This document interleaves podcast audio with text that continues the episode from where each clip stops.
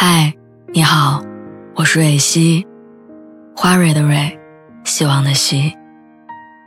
今天你还好吗？你可以在微信公众号和微博中搜索“蕊希”，每天晚上我都会用一段声音陪你入睡。听完今天的故事，祝你晚安，做个好梦。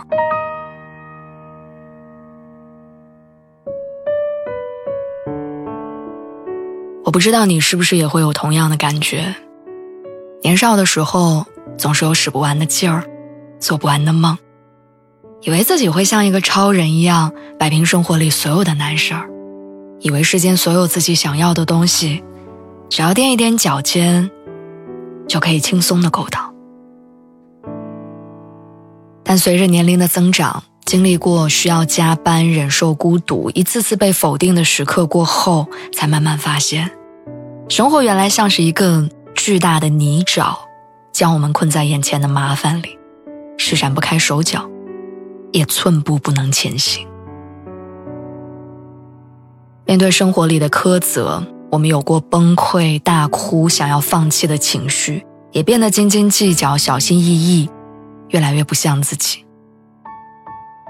但，这就注定我们的人生是不值得的吗？直到如今，我都清楚的记得电视剧《生活家》里的那对母女，相依为命的处在生活的最底层，每天一睁开眼睛，就在为了生计而奔波发愁。早饭能吃上最普通的油条和包子已经是奢侈，朝九晚五的规律生活，更是不敢提。最糟糕的是，在一次投资失败之后，母女两个人的生活更是被打入了地狱。搬家只能借用丧车，三餐只能到超市免费试吃，就连女主的生活费也是女主妈妈在房间里不开灯，一点一点省下来的。好像生活里的磨难全都一股脑的丢给他们，接连不断，掀起阵阵波澜，把他们拍在地上。那些你能想象到的崩溃、无措、狼狈、折腾，他们全都经历过。前两天搬家，找了一辆顺风车，路途遥远，乘车间隙里，我跟司机有一搭没一搭的聊着闲话。司机是河北人，在北京工作。他回头看了看我大大小小的包裹，自言自语的说着：“真好啊，你们这些小年轻人的生活，真好啊。”他说起在北京工作的压力，上有老下有小的艰辛，也说起生活中那些挨锤的瞬间。他说年轻的时候每天熬多晚的夜都不怕，可以一晚上赶四五个方案，也可以一时不痛快和领导提一句离职就搬到自己喜欢的城市去。白天高声阔论的聊理想，晚上就约着一帮兄弟撸烤串儿看球赛，顺便说一说喜欢的姑娘。那时候的生活肆意快活，好像总是有使不完的力气。但成家以后呢，钱越花越少，心也越过越累。白天在公司上班，晚上下班之后不敢有片刻休息。开上好几个小时的网约车，再挣上一点小钱，才匆忙回家扒了几口剩饭，又昏昏睡去。在别人眼里，他有一份体面的工作，在河北老家买了房，买了车，街坊亲戚无论谁提起都高看一眼。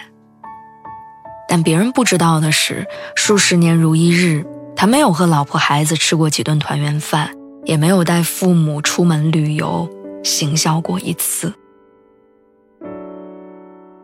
他如今所谓的体面，是用背井离乡、抛妻舍子的代价换来的。